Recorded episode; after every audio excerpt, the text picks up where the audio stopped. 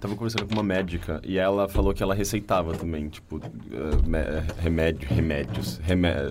que, que, como que a gente chama isso? Fitoterápicos? Então, mas fitoterápicos, o que que vem antes de fitoterápicos? Não são remédios fitoterápicos. Ah, pra mim, antes de fitoterápico é homeopatia, que não funciona com Homeopatia. certeza. Não, sim, sim. E aí, homeopatia. antes disso, é o placebo que admite que não funciona. Então, mas ela falou que, que com placebo ou não, tipo, às vezes o resultado é melhor com, com homeopatia do que com remédio normal, sabe?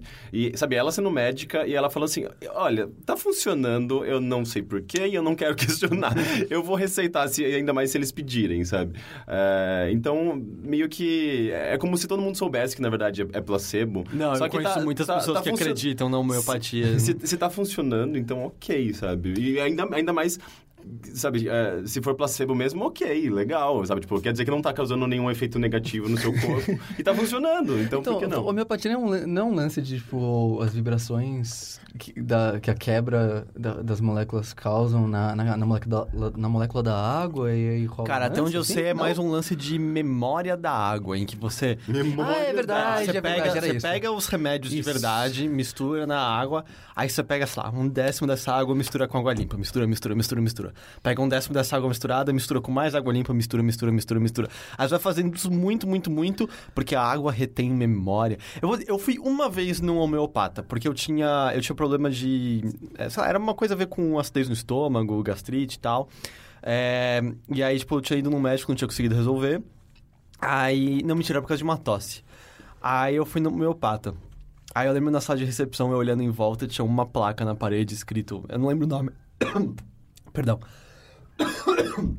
eu não lembro o nome da médica. O que aconteceu com a minha voz? Isso não foi edição, tá, gente?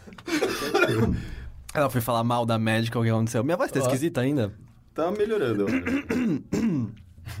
Aí na placa tinha... Na parede... tipo o Steve É, então, isso que eu ia falar, de repente vai começar a falar, então, assim e tá, tipo, tá tudo de boa. Será tá que é vingança, a vingança da médica por causa do que eu ia falar dela? Porque é a... Viu? A homeopatia, na verdade, é, é Na- magia negra. É tipo Na- o Beetlejuice, né? Quando encolhe a cabeça do Na parede tinha uma placa dizendo a doutora Silvana que ganhou seus poderes com os homens azuis. e- é, essa era a minha homeopata. E foi nela que eu fui me tratar. E ela me perguntava coisas. Ela é claramente uma bruxa. Ela me perguntava coisas tipo: Você se considera Homossexual. feliz ou triste? feliz ou triste? Eu ah, sei lá, depende do dia, né? Ela, não, feliz ou triste? Mas qual... feliz ou triste? Tá, acho, acho que feliz, então, não sei. Você se considera calmo ou ansioso? Vou do momento tô meio ansioso. aí eu fui só respondendo coisas assim, ela me deu um remédio que tinha gosto de pinga. E ela vai jogando no software, tipo, são respostinhas prontas. É, Aí ele ela faz tem um Excel cruzamento, ali, Faz um cruzamento e sai numa remédio pronto. Ah, você vai tomar esse aqui duas vezes.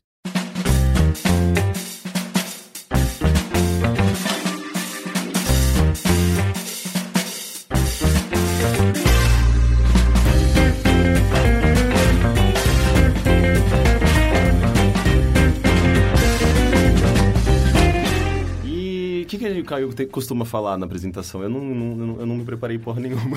Ele falou algo sobre vocês não serem especialistas. É verdade. É, é Mas bom você lembrar. pode falar o que mas- você quiser, eu acho. É, pois é, esse podcast é basicamente sobre isso. Tipo, o que a gente tá fazendo, o que a gente tá consumindo e lendo.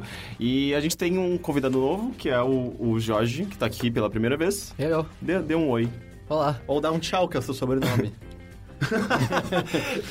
Pô, esse foi Não é? ruim. Mas é- mas dei é, risada. Jorge- eu ouvi Jorge isso Chau. algumas É, eu ouvi isso um pouquinho na minha Principalmente vida. na segunda série. Aham. E o que, que você faz, Jorge, já que aproveitando que eu falei de você? eu posso falar quem eu sou antes? Não, mas todo mundo já sabe quem você é. Ah, é? É. Eu sou o Caio Teixeira. não, o Caio Teixeira não, não confunda nossos ouvintes. Tá bom, eu sou o Jorge, Heitor, então. fa- fale, fale o que você faz pra gente. Eu sou um quadrinista. Hã? Um cadernista? Um quadrinista. Ah, um quadrinista. Você faz quadros de parede? É, tipo isso, eu faço quadrinhos. Essa também você ouviu um pouco até hoje, pequenos. né? É, esse dia eu tava falando sobre o problema de você falar que você faz quadrinhos. E pessoas- Muita gente acha que você faz quadros pequenos. É, tipo animador. Você fala, ah, eu sou animador. Ah, animador de festa. É, tipo, você deixa a galera pra cima. Não, eu, eu trabalho com revistas de quadrinhos. Uhum, Eu Você deixa a galera pra baixo, no Eu, geral. é, eu diria que sim, cara. Eu recentemente descobri alguns temas recorrentes nas minhas HQs. E é, eu deixo as pessoas meio pra baixo. Uhum. Mas tudo bem, né? Porque a gente tá aí pra isso. Eu escrevo, desenho, É edito, Sapateia. sapateio e, e cuspo quadrinhos. Você dá uns exemplos de algumas coisas que você escreveu, porque, tipo, você, você, vamos dizer, você é um cara indie, certo? A gente pode, você acha que é correto a gente dizer isso? Ah, sim. Mosquito é Sim, indie, sim. certo? Ah, Mosquito é indie. Mas você também já desenhou pra algumas publicações maiores, mais conhecidas, né? Sim, eu, tra eu trabalho pra editora Dark Horse.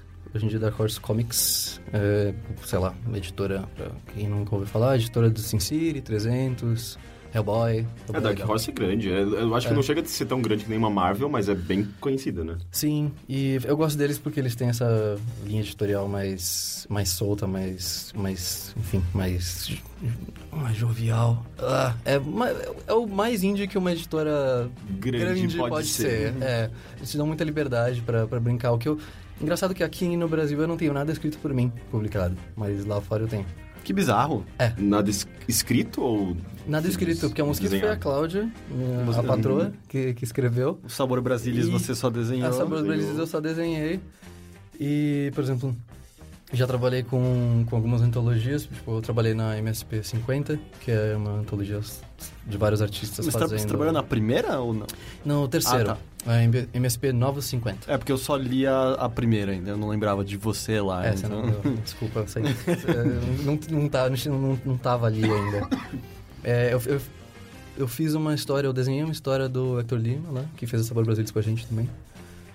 E eu trabalhei também numa antologia chamada Schmuck, que é muito legal, inclusive. É uma antologia semi-autobiográfica de um, de um fotógrafo de Nova York. Ele ficou sabendo do meu trabalho por um amigo em comum também que mora em Nova York e me chamou. É uma pegada bem Woody Allen, assim. E tá na internet, quem quiser ler pode ler, chama Schmuck. Como escreve isso? S-C-H-M-U-C-K. Foi muito confuso. CH Mac. É basicamente- É, é tipo, SCH é o começo do meu sobrenome, então é muito complicado quando eu não posso falar ALL depois. assim. Mas, e quais são essas de fora que você escreveu? Acho que eu nem, nem tô ligado delas, talvez. Eu publiquei até agora das histórias na revista da Horse Presents, que é uma revista mensal. Né? Durante a década de 80, no começo da Dark Horse, eles publicavam bastante. Tipo, teve o próprio Sin City, o coisas do Frank Miller 300, sabe? tipo, spin-offs de 300 saíram de lá. É... que mais? Ah, o- ah, tipo, o BPRD, que é o- as histórias do, do birô que o Hellboy trabalha, por exemplo. Tipo, muita coisa saiu de lá. Os gêmeos começaram lá, o Fábio Moon e o Gabriel Bar. É, então, é meio que o celeiro onde eles jogam coisas pra experimentar e os que eles gostam começam a publicar mais, mais pra fora. Isso tal. tem na Comixology, essas Dark Horse Presents? Tem... A Dark Horse tem um sistema próprio. Tipo, é um app próprio delas? Tem um app próprio dela. Você não é É, obrigado mas- a entrar no site da Amazon pra comprar... Não. Eu, inclusive, que não consigo comprar no Comixology, fico feliz com essas coisas. Uhum. Porque eu não, eu não- por alguma razão, meu nome não é aceito. Então, dá pau no Comixology. Eu fico muito puto, porque eu não consigo comprar até hoje. É engraçado, eu usava muitos aplicativos de, de quadrinhos, de, de- Bom, muito, muito exagero, mas eu usava. E aí, desde que foi, tipo, essa mudança, eu... Eu penso... Me dá uma preguiça de entrar em outro site pra comprar o quadrinho, e aí eu desisto no meio. É, é interessante que eu... Eu comprava... Eu conseguia comprar no, no Amazon Comics, sei lá, no Amazon... Tipo, no... no eu- onde eu comprava livros, aí de vez em quando comprava uns quadrinhos que tem lá disponível e tal. Só que agora eles compraram no Comixology. E agora eu não posso comprar mais na Amazon, porque não tem mais quadrinho na Amazon, só Uhum. tem no Comixology. Aham. Então, valeu comigo, quadrinhos digitais. valeu o mundo dos quadrinhos digitais. Tá, mas no app da Dark foder. Horse, se alguém quiser procurar esses volumes em quem você trabalhou, tá lá. Tá lá. É, são de 2013. E tem também os trabalhos independentes, né? Tipo, o, Mosquito e o Sabor Brasilis também se sob ela fictícia ou não? O Sabor Brasil saiu pela Zarabatana.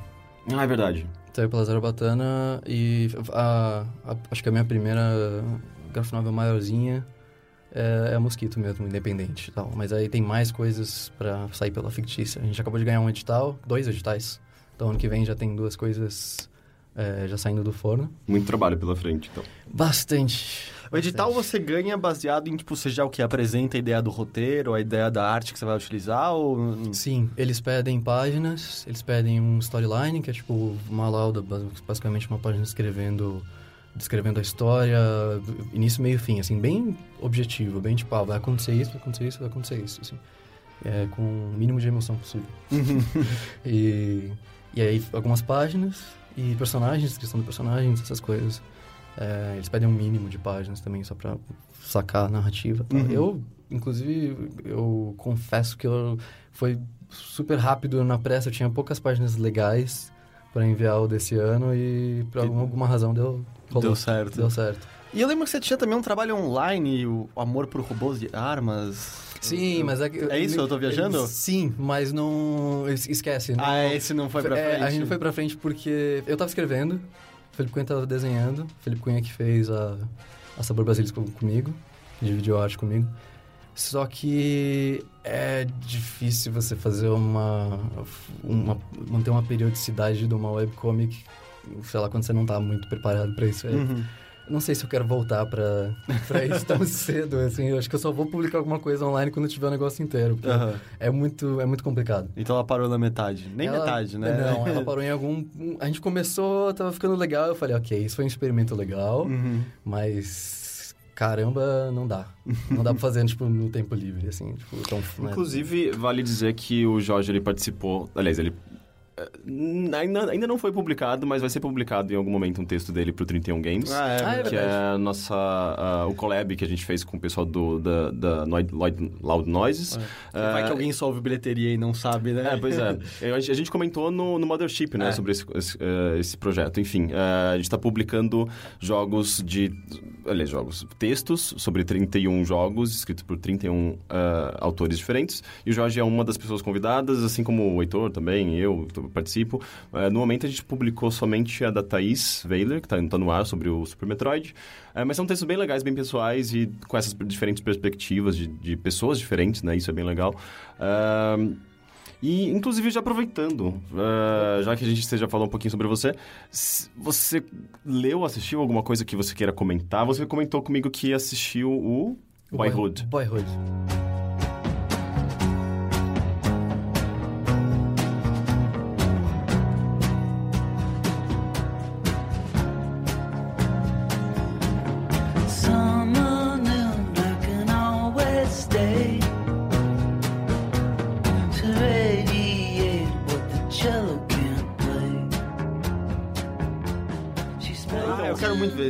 Filme. Que todo mundo tá comentando bastante. Eu não vi ainda. O que, que você achou? Eu sei da Cara, peculiaridade dele por trás de, do como ele foi filmado, né? Uhum. A história por trás do como parece ser tão interessante, tão interessante quanto o, o que, né?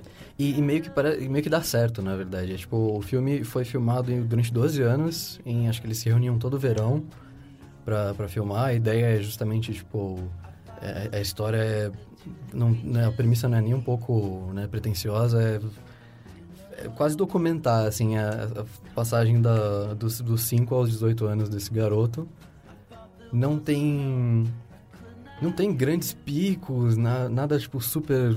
Não, não, dá, não, não dá pra esperar grandes plot twists, assim, nem nada. É um filme sensível, super honesto.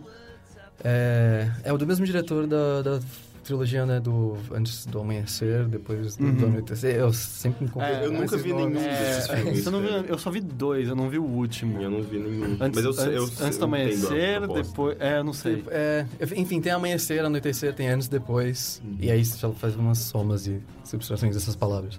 Dá os três, dá os três títulos. É antes e depois de vários períodos aí. É, né? exatamente. A gente pensa período do dias antes e depois deles. Sim, antes do brunch, é, depois do chá da tarde. É, exatamente. Uma dúvida que eu tenho em relação a esse filme, não sei se você sabe disso, né? Mas Hum. eh, o roteiro dele foi escrito eh, ao longo do, do- da das, das filmagens, tipo, ele foi se adaptando ou ele já existia desde o início e eles seguiram com aquela, aquela escrita desde, desde o início? Você sabe disso? Cara, eu não faço ideia, mas pelo. ou- não, não sei se pelo filme, ou tipo, sei lá, pensando como eu faria, mas é tipo, eu acho que a impressão de que ele tá desde o início pronto. Mas normalmente as coisas mudam, né? Mesmo.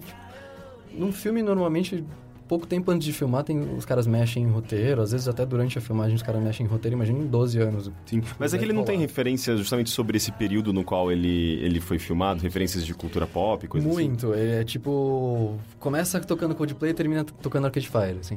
É, é nessa pegada, assim, tipo. Sim, porque é pra refletir os, os, sabe, os gostos da- do garoto, provavelmente, eu não sei. Total, é. E, e é, funciona muito bem, é muito louco. Eu ficava toda hora, assim, quando hora começava, começava uma cena, começava a música, aí eu, 2001, 2006, 2007.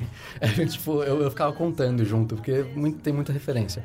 Ao mesmo tempo, não, não, ele não exacerba isso. Ele, tipo, ele não deixa na sua cara, assim, olha, tô filmando nesse ano. Olha, agora esse ano tá rolando essas coisas. Não, tipo, é super natural.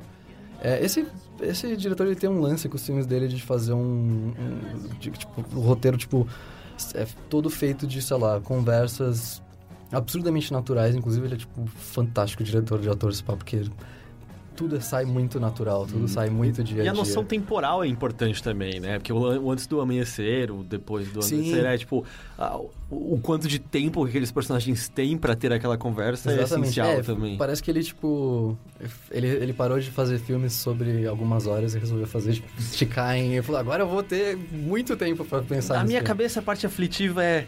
Porra, e se esse moleque morre, tá ligado? Nesses 12 anos. Porque acontece, pessoas morrem. Eu não quero que um garoto de 5 anos morra. Eles fazem em 3D o resto do filme. É, faz um holograma, É né? verdade, é verdade. E tem, tem esse Eles problema. transformam numa animação, vai, sabe? Tipo, Não sempre é, tem uma porra, solução. pe- pensa assim, dos 5 aos 18, você tem chance de morrer, você tem chance de ficar desabilitado por algum motivo, você tem chance de ter se mudado pra algum lugar muito longe, você tem chance de ter perdido o interesse, tá ligado? Cara, Vai é que ele, eu quero que se foda, não vou mais gravar com você porque mamãe não fez meu ovo e agora eu curto punk rock, sabe? Eu não sei, tipo, tem muitas possibilidades que poderiam ter dado errado. Por isso que eu sinto que é um filme que o- a história por trás é tão interessante, talvez, quanto o filme em si. Eu acho que não dá pra desassociar um do outro, né? Cê- Não. é, seria é- interessante, eu acho, conversar com alguém que não tem ideia.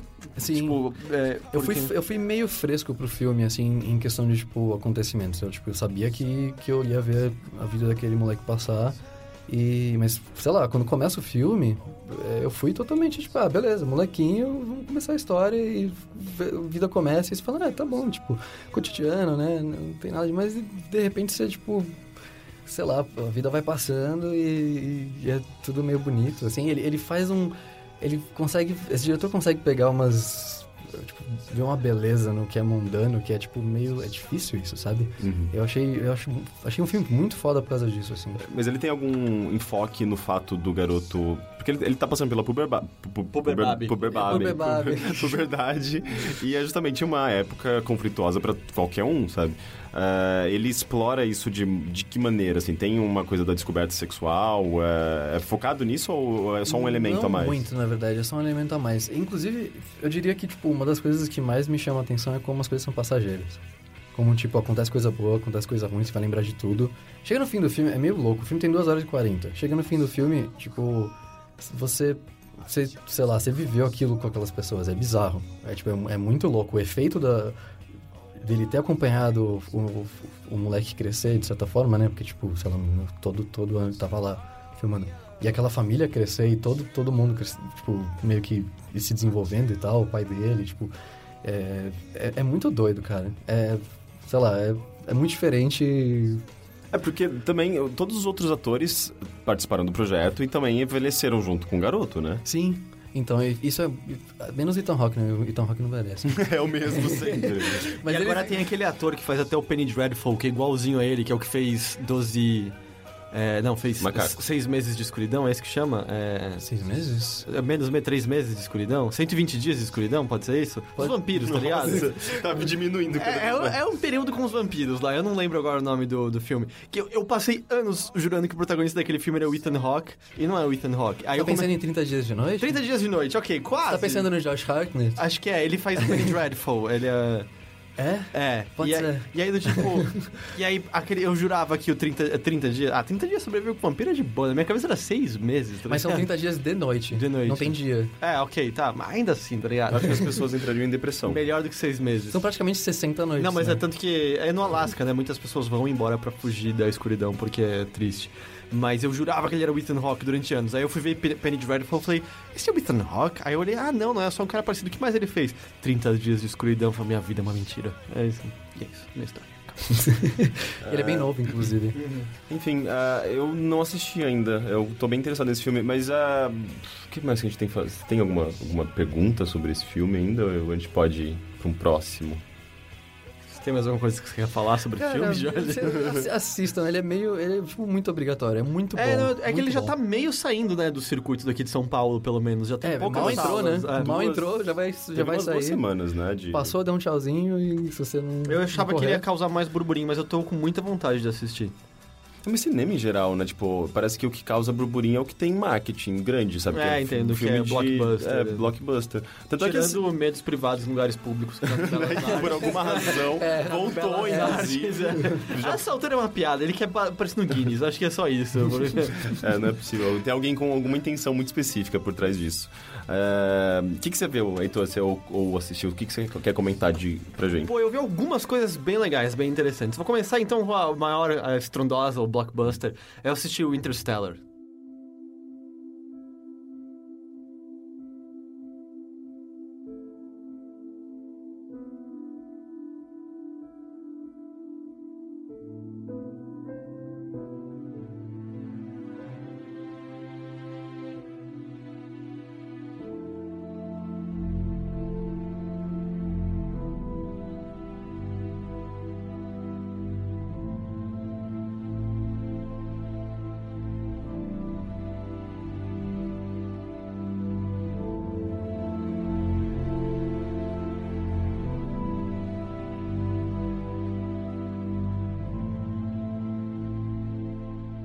Interstellar, do Daft Punk? Não, do Nolan North.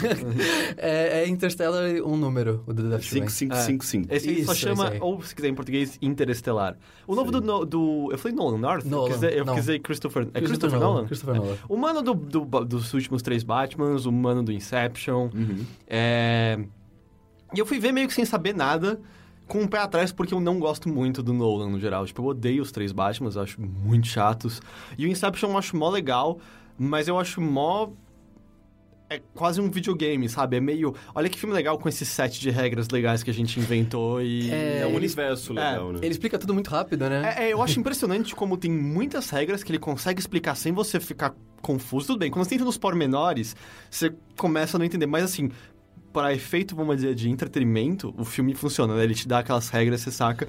E eu fui, tipo, meio que com essa mentalidade pro Interstellar. Ah, acho que eu vou ver alguma aventurinha divertida. É, o Nolan é tipo esse cara que faz filmes comerciais com um certo conteúdo. É, eu saí de Interestelar é, completamente estarrecido, assim. Eu achei fenomenal, assim. Eu achei incrível. Eu, Uau. eu saí de uma maneira... Eu não esperava. Tipo, eu chorei duas vezes no meio do filme. assim. Nossa, É. Uau. você não, não é de chorar muito em filme, Ah, né? depende de momentos, assim. Tipo, eu tava descrevendo pra uma pessoa uma cena de Doctor Who outro dia e chorei enquanto eu descrevia. Porque porque Cara, eu depende da cena de Doctor Who, pode ser. pode É, eu tava, eu tava falando do último episódio do David Tennant. E aí, Ah, porra, é, aí é, muito complicado, triste, né? cara. E aí, quando eu falei, quando eu, quando eu citei I don't wanna go, já foi engasgado, sabe? Ah, meu, é- eu quero dar um abraço no David Tennant. Mas fala sobre Interstellar. Então. o que, que ele é? Eu não, Ah, não sei qual que é a história Então, o Interestelar, a premissa é a seguinte.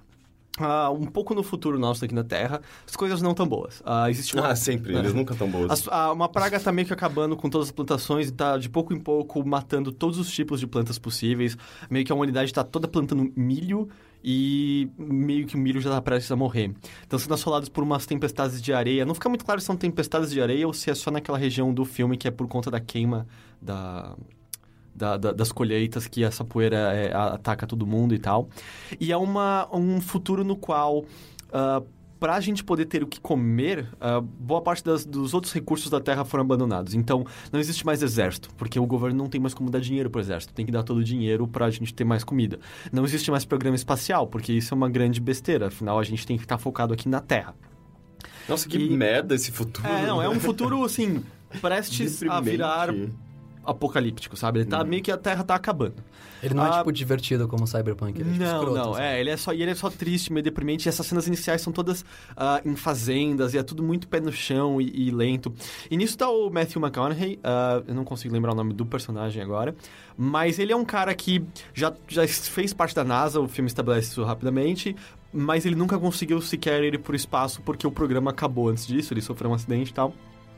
Só que é um cara com bastante conhecimento científico em algumas áreas, ele ah, entende ah, muito de algumas coisas de física e tal.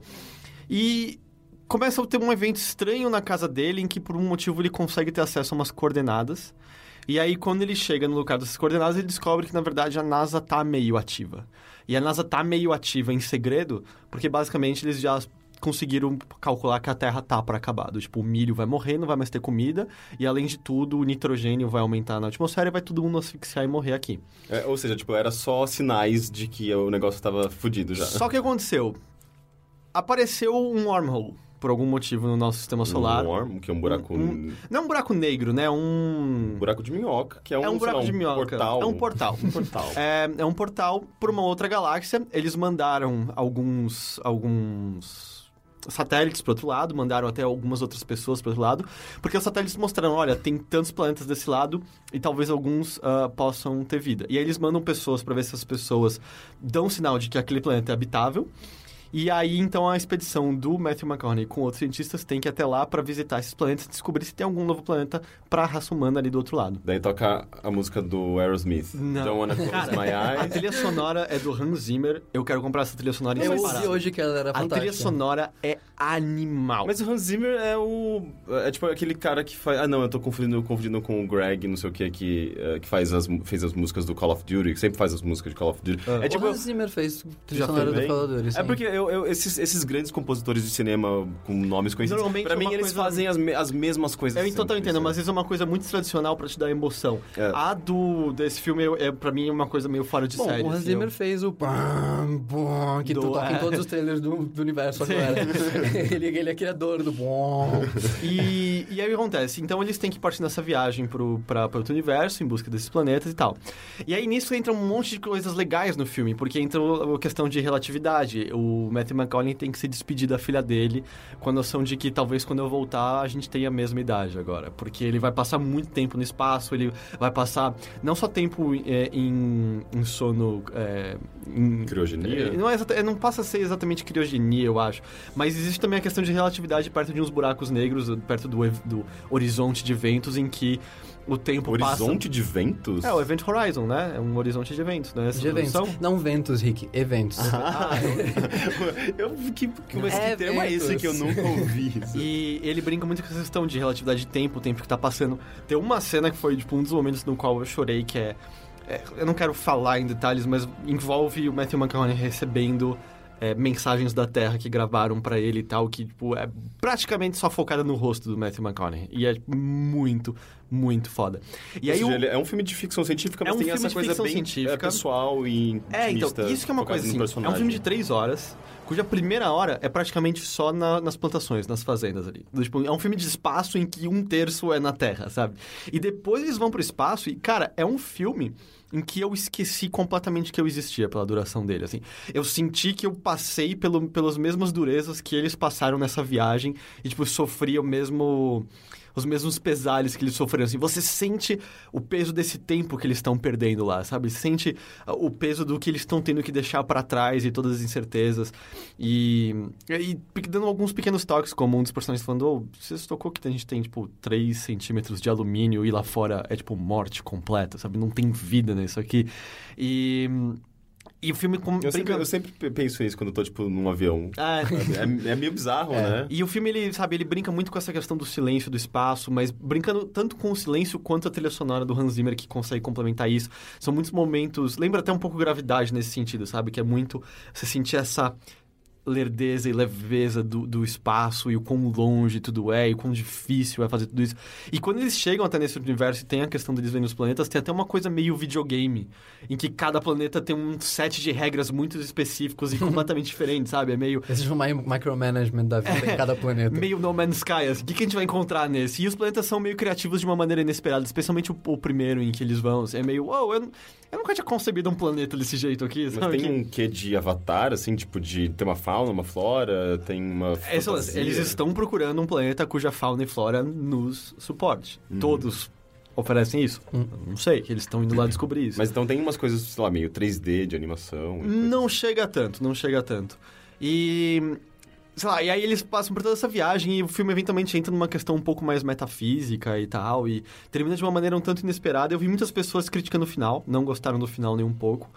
Ah, eu ainda gostei, eu acho que foi uma boa conclusão a tudo, apesar de que ele se desvia um pouco do que você tava esperando antes.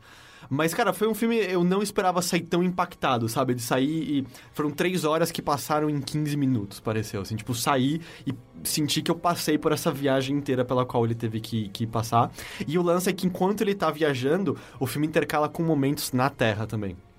Então você começa a ver as coisas que estão rolando aqui enquanto ele tá lá. Agora, e quanto tempo tá passando na Terra enquanto ele tá lá? Porque, tipo, relatividade. Então, o que a gente tá vendo da Terra é uma. começa a ser muito, muito, muito diferente do que tá rolando pro espaço. E você fica com essa noção bizarra de.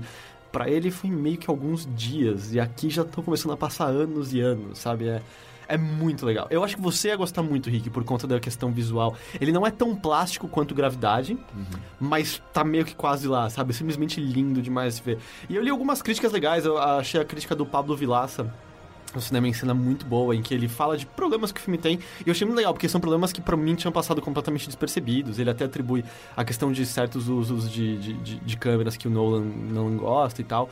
Ah, e aí, até bem eu reconheço, ok, de fato, esse filme tem esses problemas.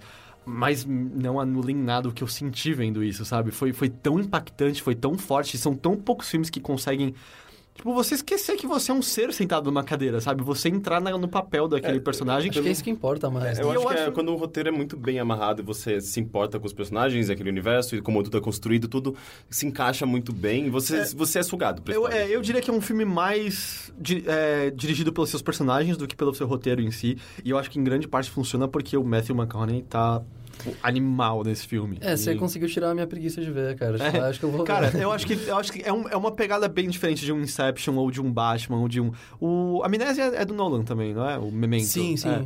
Eu descobri recentemente É, o. Amnésia é bem legal, eu gosto. Ah, eu- ele, ele, em geral, é um ótimo, um excelente Mas é, é uma pegada diferente, sabe? É uma pegada mais. É um filme mais calmo, é um filme mais sereno. Que essa, essa eu acho que eu, eu gosto desse contraste do espaço, né? Tudo te mata naquela porra, mas é muito sereno. É muito de boa. Inclusive, é, meio, é meio horrível. É, é. Porque, tipo, é a morte mais silenciosa que você vai ter, assim. Mas é um. É, eu gostei muito desse filme. Muito, muito, muito mesmo, assim. É. Eu até vai ser legal a gente semana que vem, porque o Teixeira assistiu, ele gostou, mas não tanto assim. Ele tem alguns problemas mais pontuais, mas então a gente até acaba, pode ter uma perspectiva diferente na próxima semana. Foi até engraçado que a gente tava discutindo umas cenas agora, e as duas cenas que ele acha mais problemáticas foram as duas que me fizeram chorar. então, mas cara, eu saí. ah, muito surpreso, sabe? Porque eu realmente entrei sem esperar grande coisa e, e saí totalmente levado, estarrecido. Droga, Mas agora é você vai me legal fazer isso, esperar né? bastante coisa e eu vou, É. vou, vou gostar tanto. É, mas então você foi meio que sem saber do que se tratava. Eu tinha foi visto meio um trailer, eu sabia que o lance Sei. é temos que procurar um novo planeta. É, eu, Eu, sabia eu tenho, eu tenho vontade, às vezes, de fazer isso. Tipo, entrar no cinema e falar... Olha, tem um filme ali que eu nunca ouvi falar. Acho que eu vou entrar só pra ver qual que é dele. Só que, ao, mesmo tempo, eu tenho muito medo de pegar um filme bosta, É, vai que você sabe? pega uma comédia romântica horrível. e- É, geralmente dá pra saber pela capa, quando é eu, muito eu, ruim. eu fiz isso muito no começo de namoro, porque era. Ah, É, vamos você vai fazer alguma cinema coisa. e É. acaba pegando o que tem, né? Mas é meio arriscado. Daí Eu meio que parei. E eu assisti uma outra coisa numa pegada completamente diferente, mas bem peculiar. Vocês já ouviram falar de Rubber?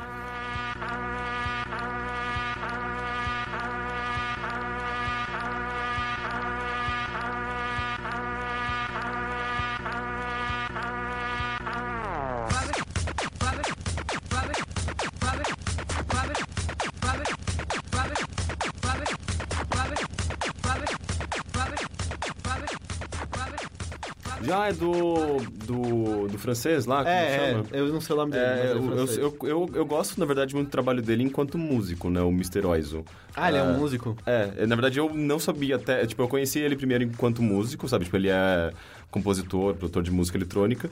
E depois eu descobri que ele também é cineasta, sabe? Ele tem essas duas carreiras e ele, ele, ele compõe pros, prós, pros próprios filmes. Eu assisti um outro, um filme dele que eu não me lembro o nome, mas Pode é, é o mais recente. Wrong, Wrong Cops? Wrong Cops, esse daí eu assisti. É, eu ouvi falar que é muito bom esse filme. É interessante, ele tem essa. Os filmes dele são muito bizarros em geral, Ok. e o Rubber eu acho que é Rubber, o máximo é. disso. Rubber, eu ouvi ele, pode ser, ele pode ser definido como um filme sobre um pneu assassino. Yes! Mas, quando eu falo isso, o que, que vem na sua cabeça? Veio um filme meio B de Lloyd terror, Kaufman. B, terror. O filme começa da seguinte maneira. Tá no meio de um deserto, um, sabe, vegetação cerrada e tal. Umas pessoas de e umas cadeiras colocadas, é, espalhadas por esse deserto. Vai vindo um carro em direção à, à câmera e por algum motivo ele bate e derruba todas as cadeiras, quebra elas todas. Uma uma, só que muito calma, sabe? Pum, bate numa, vira, pum, bate na outra, pum, bate na outra. Eventualmente o carro para bem perto da câmera, abre a porta, sai um policial e ele começa a conversar com você olhando pra câmera. Por que que no filme ET de Steven Spielberg o ET é marrom? Nenhum motivo. E, e e e as coisas que ele fala vão ficando cada vez mais absurdas e esquisitas. Tipo, é, por que que no filme O Pianista, o pianista passa tanto tempo trancado e escondido se ele toca piano tão bem? Nenhum motivo. Ah, agora eu queria lembrar mais alguma que ele falava. Ah, por que que. Eu não vou lembrar agora o o filme, mas por que que nesse filme esse casal se apaixona perdidamente um pelo outro e eles resolvem ficar juntos? Nenhum motivo. E ele começou a dar várias frases e ele vai indo pra outros cantos, tipo. Nenhum motivo. Nenhum motivo é a Que é- força mais forte do universo. Tipo, Que é exatamente sobre o que é esse é meio isso, ele- é, é quase um preâmbulo. Ele, nenhum motivo guia tudo, nenhum motivo, tipo, nunca duvide da força de nenhum motivo. E aí ele entra no carro e vai embora.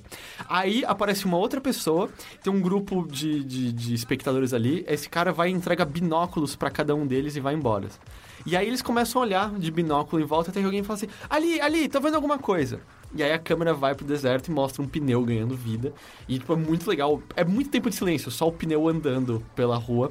E o pneu vai se descobrindo cada vez mais. O pneu vai descobrindo as forças e as fraquezas dele, o que, que ele é capaz de fazer e tal. E até aí você pode criar o que você quiser, O que porque você quiser. é um pneu, um E aí o pneu bizarro vivo, é que a história vai seguindo, o pneu meio que se apaixona por uma pessoa e mata umas pessoas e vai descobrindo do que ele é capaz e vai entendendo sobre a humanidade.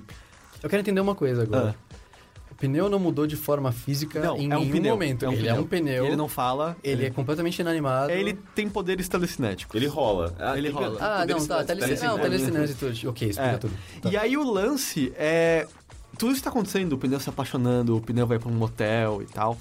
As pessoas de binóculo estão assistindo isso, é um filme que elas estão vendo. E elas estão, tipo, e volta e meia o filme corta pra eles de binóculos eles comentando: Olha, olha o que aconteceu, porra, que legal. Aí aparece, tipo, uma mulher pelada e eles voltam pra eles de binóculo: Nossa, bela bunda ela tem. E aí um pai cobrindo os olhos do filho, tipo, não, filho, você não pode ver esse pedaço aqui. E é um filme todo acontecendo com pessoas de binóculo assistindo. E em certo momento, o filme começa a brincar com a noção de quem tá entretendo essas pessoas de binóculo. E se os atores que estão assistindo lutar contra esse pneu sabem que eles são atores num filme sendo observado por pessoas de binóculo. Ele no totalmente deserto. quebra a quarta Ele parede. Completamente, várias e várias vezes. É completamente insano. Ele termina de uma maneira muito bizarra. Ele, tipo, ele é. É- é muito, ele acha que ele é mais esquisito do que bom. Só que é um esquisito meio delicioso, porque você começa a entender, mas peraí, onde é que tá o, onde tá o meu pé no chão, sabe? Qual desses elementos aqui é o que tá enraizado de alguma forma? Você sente que você tá caindo e você, tipo, "Tu- tudo bem porque eu não sei onde eu Exato, tô caindo, foda-se. então eu vou continuar caindo. Mas, tipo, peraí, essas pessoas estão morrendo de verdade ou não? E, e o que, que tá acontecendo exatamente aqui? E é muito esquisito, muito Sim, esquisito. síndrome da É- pomba morta. É bem parecido com o segundo filme, o segundo que eu assisti dele. Aliás, o primeiro que eu assisti dele, que eu, Eu acho que é o terceiro. O- Porque tem um que só, chama só. Tem é, o Rubber, que eu acho que é o segundo, então, e o Wrong Cops, que é o último. Que É que acho que tem um que se chama só Wrong, eu acho, se eu não me engano. Wrong Ah, não, é, eu, eu acho que é Wrong mesmo o nome do filme, que, eu, que, é, que é o que eu assisti. Daí tem, eu, eu sei que eu já ouvi a trilha sonora dele que, que chama Wrong Cops, mas eu É acho que que o nome tem um do filme, que acho que é Wrong Cops também. Tá, talvez ele. Não sei. Não sei mais de, de nada. Mas o que eu assisti foi o Wrong, que é tipo de um. Não lembro do que ele se trata. É um filme muito estranho. A internet tá aí pra isso, né, gente? Caralho, é, ele é tão confuso que. Mas é, é, o que você descreveu é o que eu sinto com É esse mesmo. filme, sabe? E é meio que tudo é, é tão absurdo e as coisas meio que não possuem muita lógica que qualquer coisa pode acontecer, sabe? E, isso meio que faz com que che- chegue, chegue um certo momento que você meio que Desencana. desencana um pouco, porque é tão surreal, tudo é tão surreal e absurdo que parece que nada faz sentido, sabe? É, o que eu sinto assim, todo filme que tem umas premissas dessas bizarras, você sabe que não tem nenhuma grande revelação no final, sabe? Ninguém pensou na resposta pra isso, porque as perguntas para as quais a gente tem resposta são perguntas sem graças e não intrigariam a gente tanto assim. Então, acaba sendo muito sobre ou ele vai tentar dar uma explicação e esse final vai ser sem graça, ou já entra sabendo que não é pra ter uma explicação. Eu só vou me divertir com essa bizarrice e ir É, embora. Mas não, o Wrong ele tem uma profundidade, sabe? Você consegue interpretar e chegar a uma conclusão. Eu só não me lembro exatamente sobre o que, o que que era Te tudo marcou isso. muito, pelo Não, não, é, não é. Eu, eu tenho uma, uma questão de memória muito fraca com filmes. Geralmente eu esqueço muito rapidamente histórias de, de, de filmes. Eu acho que e- tem. É, é o tipo, as perguntas na qual você tem resposta, elas são sem graça. E as perguntas em qual a resposta é qualquer coisa, Também também, é- tipo, é whatever. Mas é, é, Rubber tá no Netflix americano. Uhum. Ah, total vale a pena, assim, é, é bem. Nem que seja pra ser inicial do No Reason, é nenhum motivo. que é uma cena muito parece bem boa. legal, eu é- sempre quis vê-lo. É uma cena muito, muito boa. É, acho bem interessante. Não é tão comprido assim. E ele é meio indie, assim. Ele é basicamente filmado com uma câmera que, tipo, eu conheço pessoas que têm em casa, sabe? Bom, se É. espera um pouco disso, né? É. eu, não espero, eu não espero uma grande produção pra- esse pneu. E a trilha é eletrônica, não é, não é dele próprio? Eu não me lembro da trilha sonora, pra ser sincero. Eu Sim. não acho que não me marcou tanto assim. Mas pode ser que seja dele mesmo. Entendi. E- É, eu acho que é, não sei o que, Dupier. É, dele. é isso, é. Acho que é Michel Dupier. ou Dupier, alguma coisa Ah, assim. todo francês é Michel, né? É, não sei. É Por isso que eu verdade. falei de Michel, eu É verdade. Tirando o Yves. Ah, e indo pra um espectro diferente, desenhos animados, eu não sei se vocês já ouviram falar desse desenho Over the Garden Wall.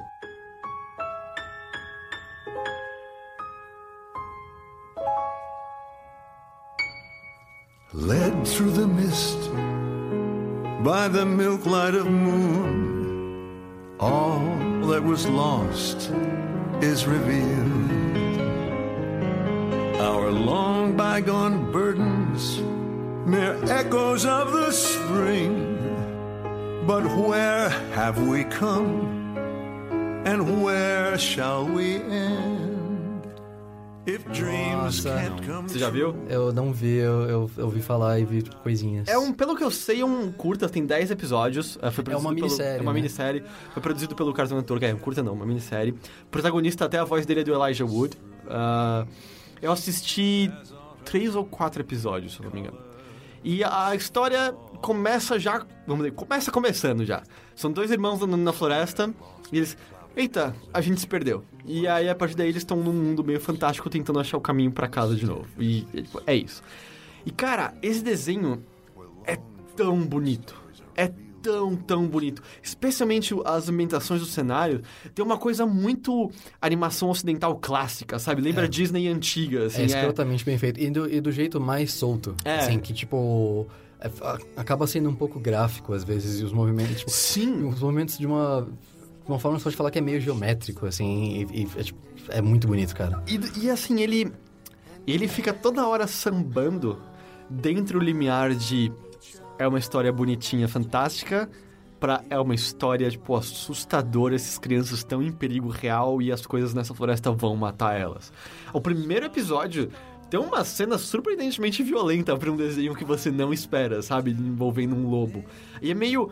A cena corta rápido, mas eu acho que dá pra ver dilaceração em um segundo daquele negócio. Mas é um desenho que passa em um horário assim pra criança? Eu acho É que não, acho que ele como um passa. eu, não, ele não é criança? tratado como um desenho pra criança, pra Ele tá passando na criança. cartão aqui? Eu não sei se ele tá passando no cartão daqui do Brasil já.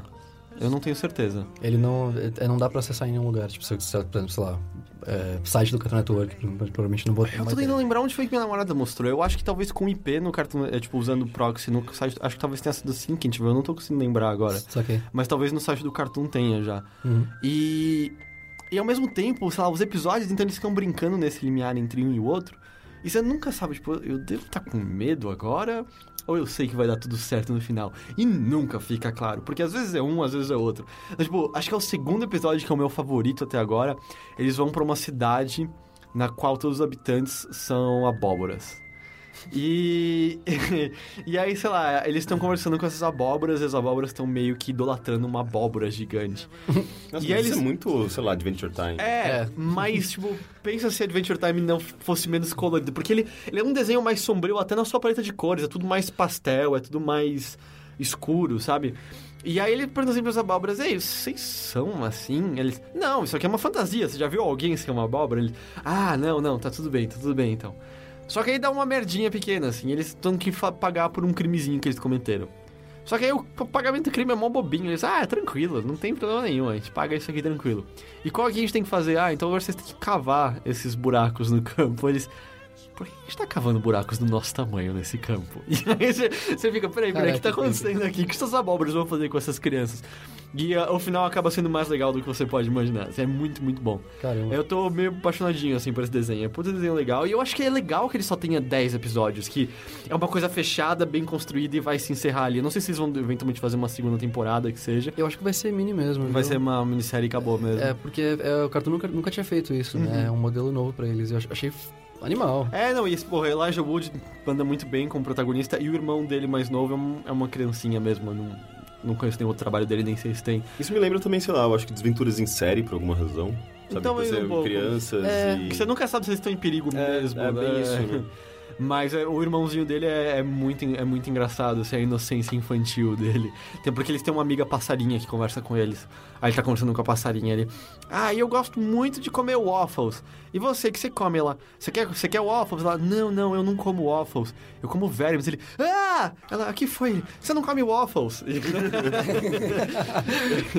é, é muito legal, sabe? Tem, uma, tem um humor inocentezinho, assim, muito, muito divertido. É um desenho muito, muito legal. Eu, tô gosto muito gostando. do que essa, essa galera nova do Cartoon Network tá fazendo, né? O, Cartoon Network resolveu trazer uns, uns indies fodas do, do storytelling pra lá e tá dando muito certo. É, eu acho que assim, o Cartoon Network tá na sua melhor fase Sim. desde a primeira leva de Cartoon Cartoon, sabe? Sim, desde exatamente. Meninas Superpoderosas, Johnny Bravo, Tipo, dava Máximo. saudade e É. agora não sei se dá tanto, porque tá, tem umas coisas muito boas agora. É, porque, tipo, ele passou por aquela época em que parecia que era, era só anime, e, tipo, os animes piores de todos. É.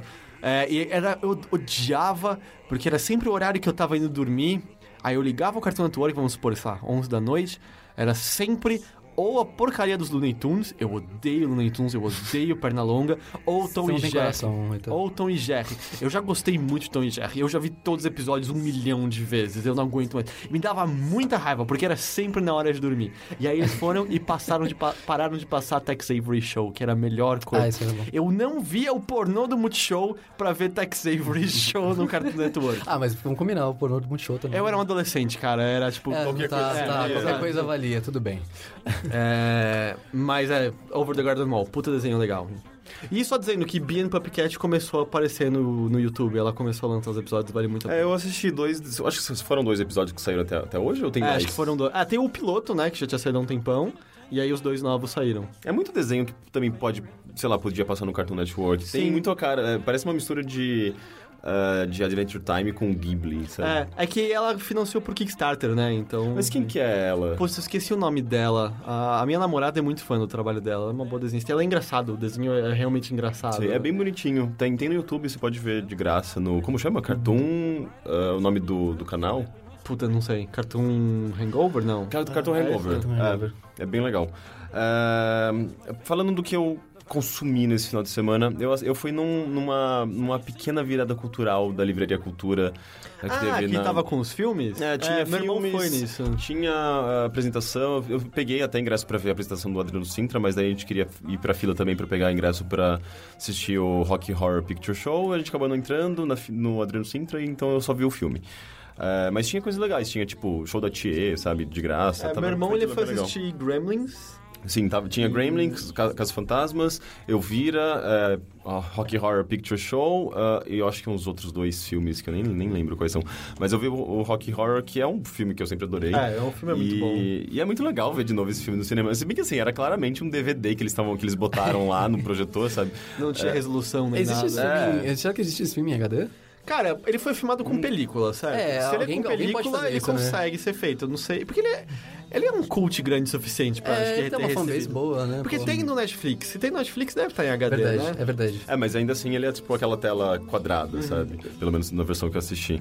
E. Cara, como esse filme é bom, né? É. tipo, é legal É. porque ele. você- assim, eu não vivia nos 70. Mas dá pra entender o quão, quão meio transgressor era esse filme dos anos 70, porque, primeiro que ele, ele, ele tem uma coisa meio David Bowie, sabe, na trilha sonora, eh, que já A era. trilha sonora por si só funciona até Sim, hoje. Eu, eu é. ouço lá no carro, volta e meia. Que pra, tipo, pra época já era meio, acho que, inovador, sabe? Porque, tipo, já puxavam para esse rock meio... Não necessariamente experimental, mas, mas eu acho que era uma coisa fresca na época, sabe? E... Fresca, ao mesmo- super fresca também, ao mesmo tempo, se você pensar no glam. pois é, então. E, e é engraçado que ele começa com uns certos estereótipos do homem, da mulher, sabe? Tipo, o homem que é meio, sabe, o protetor, sabe? E a mulher que é meio, ai, tipo, com medinho e ela sempre fica assustada e ela desmaia na hora, tipo, que ela vê, sei lá, tipo, o pessoal esquisito na frente dela na- naquela casa.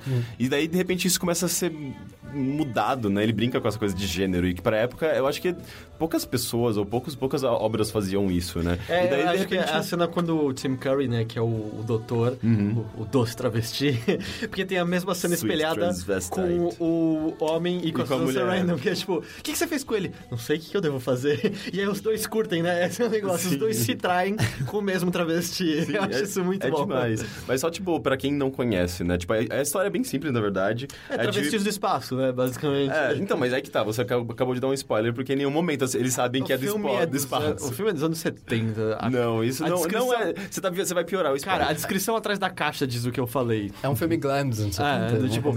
E, enfim, tipo, é um casal. O nome de Rocky Horror, Ro- Rocky Horror Picture Show, aliás, ou Trava-Língua, que é o nome Rocky desse... Horror Picture Show, né? É, enfim, é um casal que, basicamente, enfim, um casal apaixonado que eh, tava no meio de uma... Voltando de um casamento, né? É, e, tipo, o carro deles... Não, eles estavam indo pedir, tipo, pedir a bênção de um professor Não, pra eles eles se estavam- casarem. Eles estavam voltando de um casamento, não era? E eles, eles, não, eles iriam se casar logo, logo em seguida. Então, mas eles queriam prestes. pedir a bênção. É tipo a primeira música, eles querem pedir a bênção Ah, é verdade, do é professor verdade. que os apresentou. Mas daí, tipo, rola uma treta, eles ah, acabam atolando o carro na, numa, numa estrada e, tipo, vol- a- acabam buscando ajuda num castelo, né? Tipo, no meio da estrada tem um castelo meio gótico e, e, tipo, nisso ali eles têm contato com esse doutor meio maluco, que é uma coisa meio Frankenstein, né? Que ele quer criar, tipo, o, o- o ser perfeito. E, e ele é, tipo, meio que um, um travesti lunático. Não é meio que um travesti. super Ele é, um- ele é um mega travesti lunático, é tipo, é mais travesti do que todas aí, as tipo, participantes de RuPaul juntas. Deus abençoe atores como Tim Curry, né? Nossa, Ele é muito que não tem medo de cara. porra nenhuma. É verdade, eu tinha me esquecido disso, cara. Eu assisti esse filme quando eu trabalhava fazendo estampas. E, e eu trabalhava numa, numa grife e tal, e aí, tipo, esse filme foi meio tema, meio, tipo, referência principal de uma coleção que a gente ia fazer pra, de camiseta. E aí, tipo, eu assisti, nem não, faz, não fazendo ideia do que eu esperava, e foi, tipo, muito uma surpresa. Não, ele é divertidíssimo até hoje. Eu acho que ele é, ele é muito absurdo e divertido porque é, ele pega essas. Essas coisas que são, eu acho que são um pouco exploradas no mainstream. Agora eu acho que o RuPaul tá explorando mais, sabe? Tipo, essa, essa cultura meio drag queen é, e esses absurdos, sabe? E, e, tra- e fa- fazendo isso de uma maneira que sou, soe... Continua sendo bem, bem nonsense, na verdade, mas, mas é, é- é divertido, é, É leve, absurdo, né? é, é, é, assim, você, tipo, não é, não é... Sabe, tem uma outra parte meio bizarra no filme, mas é um filme que, sei lá, eu, eu levaria uma, sei lá, uma criança pra assistir esse filme. É um musical, né, pra começar. É, é um musical. Eu só discordo assim, eu, eu não acho, vamos dizer, que o ponto de. Sei chamar de contracultura que o filme apresenta necessariamente se centre na questão de diverso- diversidade de sexualidade, diversidade sexual. Eu acho que ele engloba isso, com certeza. Uhum. Afinal, um dos protagonistas é um travesti, é, é um cara bissexual. é, que desperta a bissexualidade, né, em, em diversos outros personagens. Mas eu acho que ele tem muito mais também a questão de outsiders em geral, assim. Porque, cara, é como você falou, é um filme dos anos 70. E eu o descobri quando adolescente, junto com os meus amigos da escola adolescente, e ainda assim foi um filme representativo pra nós. E sendo que a gente era um grupo, sabe? Eu, eu não tinha amigos gays na adolescência, a questão de entender essa diversidade, de, de entender. Tipo, as coisas não precisam ser tão definidas quanto hétero e gay, sabe? Que você compreende mais pra frente. É, ele falou isso não sobre existia pra aceito, gente. né? É, é, é muito mais sobre isso, é sobre, tipo, foda-se como você é, todo mundo tá sendo igual naquele filme. E, e é engraçado como ele permaneceu relevante. Eu não sei dizer se hoje em dia ainda é, afinal, a minha descoberta desse filme tem 13 anos a essa É, altura. eu, eu acho que ele continua. Eu, eu acho que ele continua sendo um filme cult, né? Tipo, um filme que é muito adorado por uma pequena minoria, sabe? Mas É, eu sim, não, acho não que acho que ele seja deixar mega É que, popular. é que eu acho engraçado, assim, por exemplo, até já tinha internet e tal, mas eu, eu pelo menos não tinha essa descoberta ainda, sabe, pela internet de certas coisas. E eu lembro que eu descobri indo pra uma locadora de bairro e alugando esse VHS bizarro aqui. E, tipo, assistindo e de repente passando de mão em mão com todo mundo na escola, sabe? Tipo, É, ele estando isso, no Netflix, isso. eu acho que já dá uma ajuda desgraçada, né? Ele tá no Netflix? Sim. Sim, então já, já dá um... Uhum. Acho que já dá um boost grande pra, pra ele. Qualquer, coisa, qualquer um que goste de, tipo, umas coisas mais anos 70 ao É, então eu fico me questionando é. se ele ainda representa isso. Eu acho legal no, no, do Perks of Being a Wallflower. Tudo bem que é uma, é uma juventude de um cara ah, anterior, né? Ah, tá um filme que eu queria assistir não vi até agora. É um filme legal, eu não li o livro. Que mas... tem no Netflix, inclusive. É, o filme é bom, é bom eu gosto É, mas, tipo, pra eles o Rock Horror é super representativo, assim, como o grupo de outsiders que eles são, Ah. e um grupo sexualmente diverso, e um grupo de crenças diferentes e tal.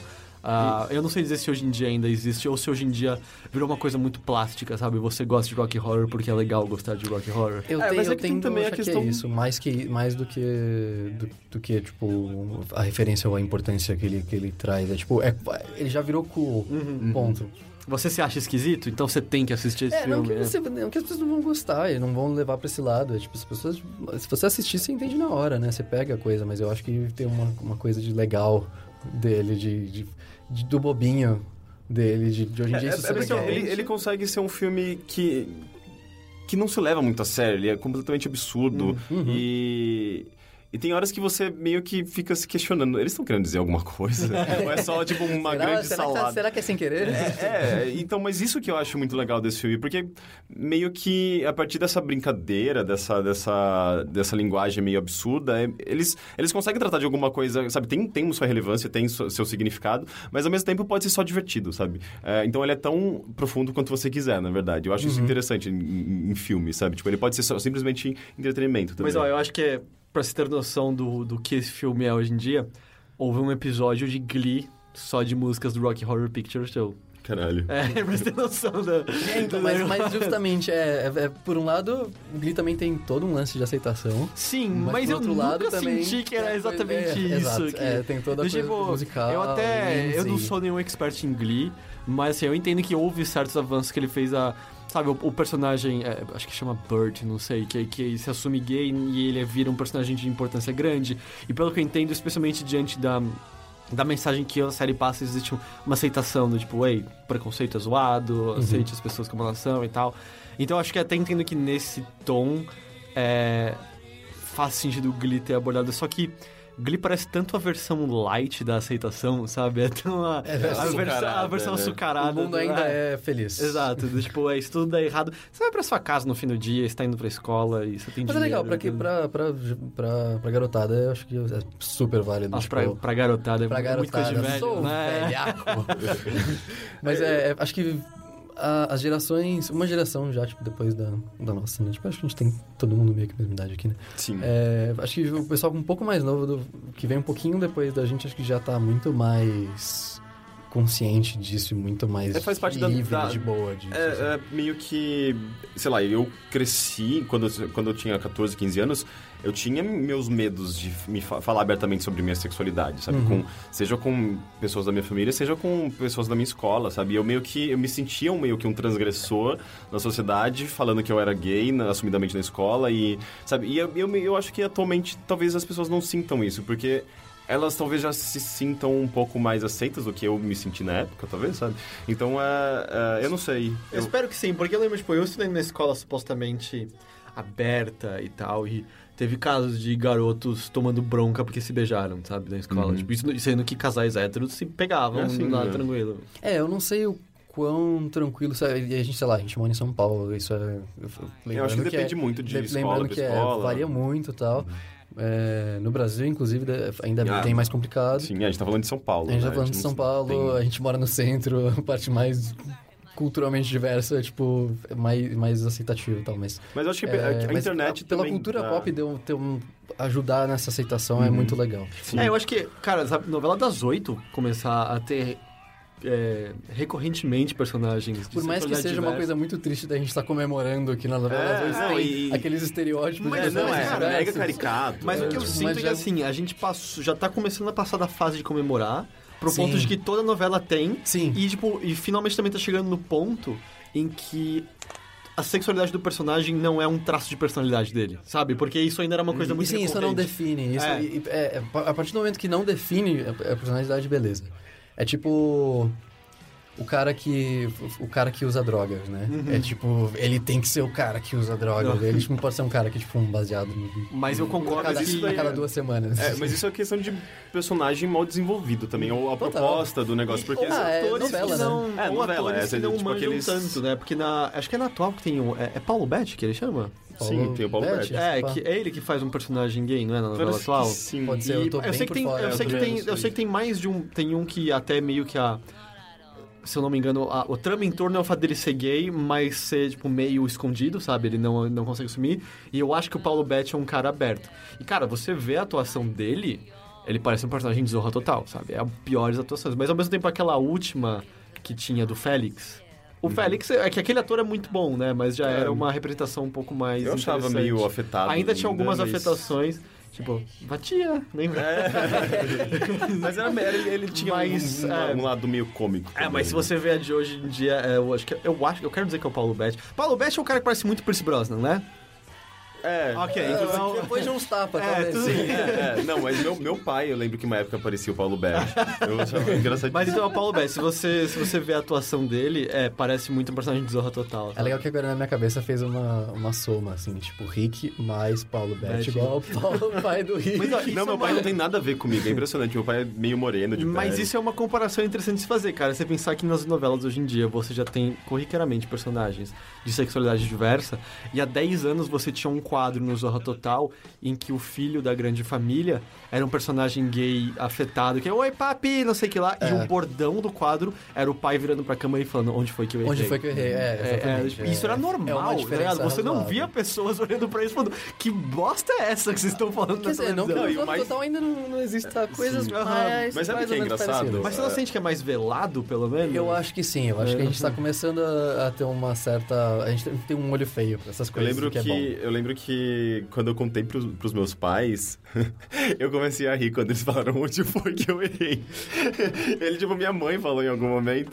E eu- eu- na minha cabeça veio, tipo, caralho, olha, olha o quão alienados eles são. sabe? Porque, tipo, é o que eles têm de referência, é Zorra, Zorra Total. Tipo, sabe? o Bolsonaro, né? Eu cuidei bem É. dos meus filhos, eles não vão ser gay. né? É, e daí, tipo, chega a esse ponto de ser, de ser tão absurdo que fica engraçado, sabe? tipo, sua mãe falando que o personagem da TV fala, tipo, dando um negócio cômico. look.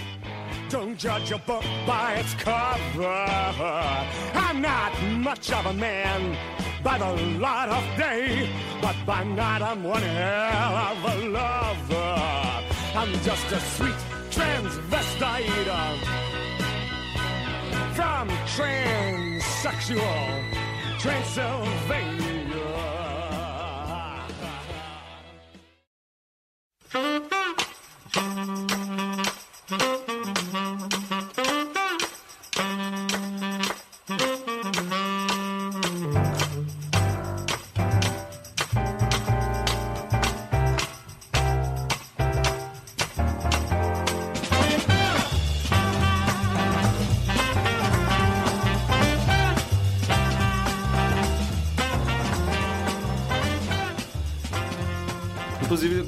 Aproveitar, já que a gente tá nesse assunto, tem um e-mail que eu separei eh, do ouvinte Lucas. Lucas? É isso mesmo. Lucas. Tá escrito ali em cima. Ah, é verdade, Lucas Milan Rodrigues. eh, Barcelona, olha, nós temos um ouvinte em Barcelona. Apesar de ser Milá. De quê? dele. Pam, pam, pam. o Lucas Milan. Quem que é Lucas? É o no sobrenome, você acabou Ah, de é falar. verdade. Cara, é muito real o que vocês falam, cara. Eu não, eu saindo Que com o o Rick, eu Henrique nunca é. tinha reparado, assim, mas, mas é um, acho que Eu acontece no que podcast. Eu que ele tá com fome. É. Gente, é, é o personagem que eu incorporo. É, o e-mail dele diz: Acabei de ler uma série de livros que acompanha a história fictícia do jogador de futebol americano profissional a sair do armário publicamente. Eu não sei se ele, ele não fala o nome do, desse, desse jogador de futebol americano. É, é um livro que, claro, se centra no amor de dois protagonistas, mas que aborda temas diversos como relacionamento, ativismo, família, política, sexo e, por que não, esporte. Óbvio.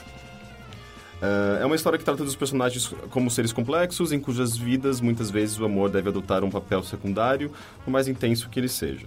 Daí ele pergunta: é, Gostaria de perguntar para o Rick, mas eu acho que para vocês também, é, quais livros de literatura homossexual? Esse é um termo usado, literatura homossexual. Eu sei que na- se você vai na livraria Cultura, por exemplo, tem uma seção de, de literatura. Tá escrito na plaquinha homossexual? Então, eu não sei se é chamado de literatura homossexual. Literatura homossexual. eu Literatura LGBT, sei lá. Mas ele pergunta livros de literatura homossexual que a gente possa recomendar e pedir indicações de histórias de amor que vão além daquelas estritamente sentimental, cuja vida dos personagens não gira em torno de algo exclusivamente de um relacionamento. Ah, enfim, histórias que nos fazem entender melhor como indivíduos. Ah, agradecer o trabalho de vocês e desejar, desejar muito sucesso. Então, de livro, ah, literatura, eu não vou recomendar o Terceiro Travesseiro, que eu acho que é o único livro que eu li na minha adolescência, quando, tipo, sei lá, é, eu comecei a me descobrir enquanto, sabe, como gay e eu não tinha muito, muita referência. Daí, tipo, um amigo me recomendou esse livro, mas é um livro muito ruim. E que, tipo, teve uma adaptação feita por uma ex-BBB pra você ver o livro. Mas é um livro que ficou famoso porque tem uma cena... Uma cena, que na minha cabeça veio uma cena. É uma cena. É, uma cena. Uma cena em que o- o- os dois adolescentes que ele eles meio que começam a se descobrir juntos, eles têm uma pegada. Eles acham que eles são héteros e eles criam meio que um, um triângulo amoroso com uma garota, mas na- o que, o- eles, eles percebem que existe um amor muito grande entre eles, sabe? E a garota acaba sendo meio que fica, ficando numa sombra. Quase como e sua mãe também, assim. É, sim. E. Cara, rolou um momento, desculpa, mas rolou um momento tenso, assim. Quase como e sua mãe também. Tipo, Já sei. Vou deixar essa no ar. E, e daí tem uma cena famosa em que eles estão, sei lá, eu nem lembro qual era a situação, mas eles fazem um, um sanduíche de porra. tipo, um deles goza no sanduíche e o outro come. E, tipo, isso acaba sendo... Eu não sei como eles reproduziram isso na, na peça, produzida pela ex-BBB, mas... Ah, era uma peça, eu entendi que era um filme. Não, não era uma peça, não sei se eu falei errado. Mas... Então, o caso cena tá bem correto. É, e, e- é, sim. Não, mas e, assim, o final é super dramático e, e forçado. Se bem que é baseado em fatos reais, né? Mas o final é meio. É meio exagerado, enfim, eu não recomendaria esse livro. Eu, o que eu posso recomendar. Um livro não, um filme que, que é bem sobre isso. Eu acho que talvez seja o melhor filme que eu possa te indicar. Chamado Weekend. Não sei se vocês já viram. É um filme inglês. é, inclusive é do mesmo. ah, ele. O Adrian. Não. Andrew High, é, Andrew High, eu acho que é o nome dele, que ele escreveu também, ele escreveu e dirigiu Looking, que é uma série da HBO, também tem, é bem focado nessa coisa de... É, é focado em personagens gays e é focado também nessa, nessa coisa de relacionamento, que é esse cara, tipo, ele adora isso, sabe? É, criar personagens gays e explorar essa, essas, essas possibilidades típicas da vida da vida homossexual, sabe? Tipo, de, sei lá, de balada. Por que você não tem filho? Você não tem, às vezes, responsabilidades que, às vezes, um hétero teria, sabe? De constituir família ou essa... ou- ou enfim, são, às vezes, preocupações um pouco diferentes. Daí ele cria situações eh, de relacionamento envolvendo esse tipo de preocupação.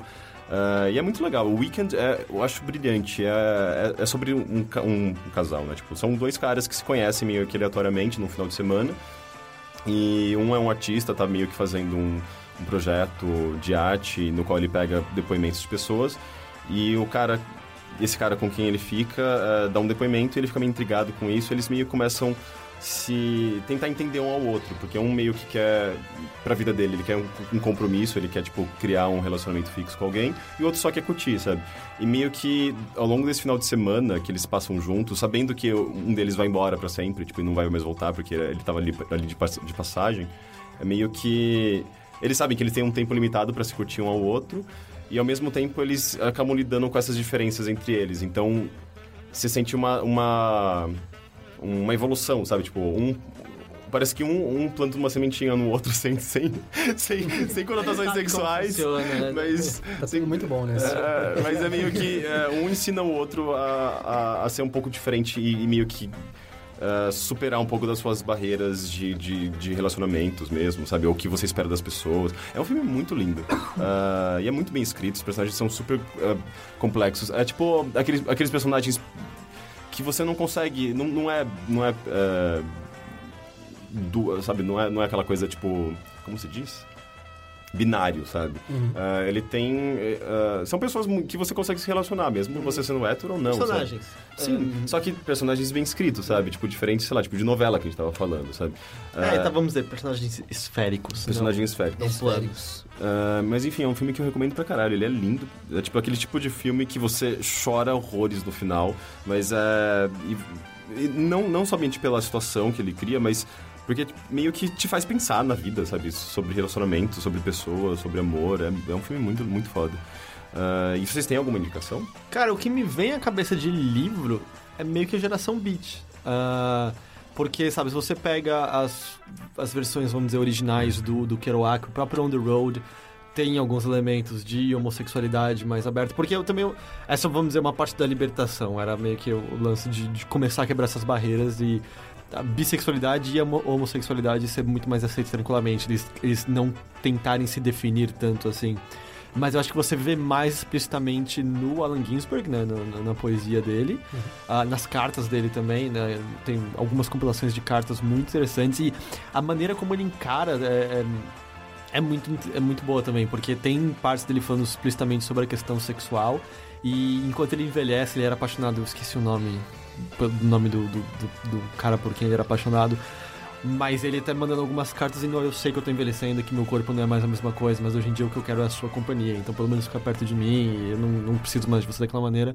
E o William Burroughs é aí totalmente explícito, assim, eu acho que o, eu não... Eu não ah, Tô tentando lembrar agora qual o livro dele que tem mais explicitamente, eu não tô conseguindo lembrar.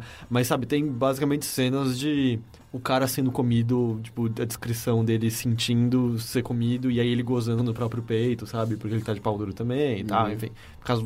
Aliás, isso tirou algumas curiosidades. Eu, eu não sabia que o passivo poderia gozar por conta de excitação na próstata e aí você poderia... Sei. É, foi tipo lendo literatura que... Ah, eu não sabia que isso acontecia. É.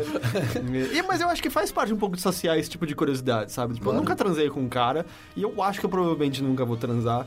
Então, tipo, eu nunca ia saber disso provavelmente sem ser literatura, porque eu não acho que cinema explicitaria isso, sabe? Muito menos um seriado, alguma coisa assim. É, o livro é mais detalhado, você Ah. consegue entrar na mente do personagem, né? E aí, então, William Burroughs... eu- ah, por que eu esqueci o nome do livro que tem isso? Mas, enfim, eu acho que...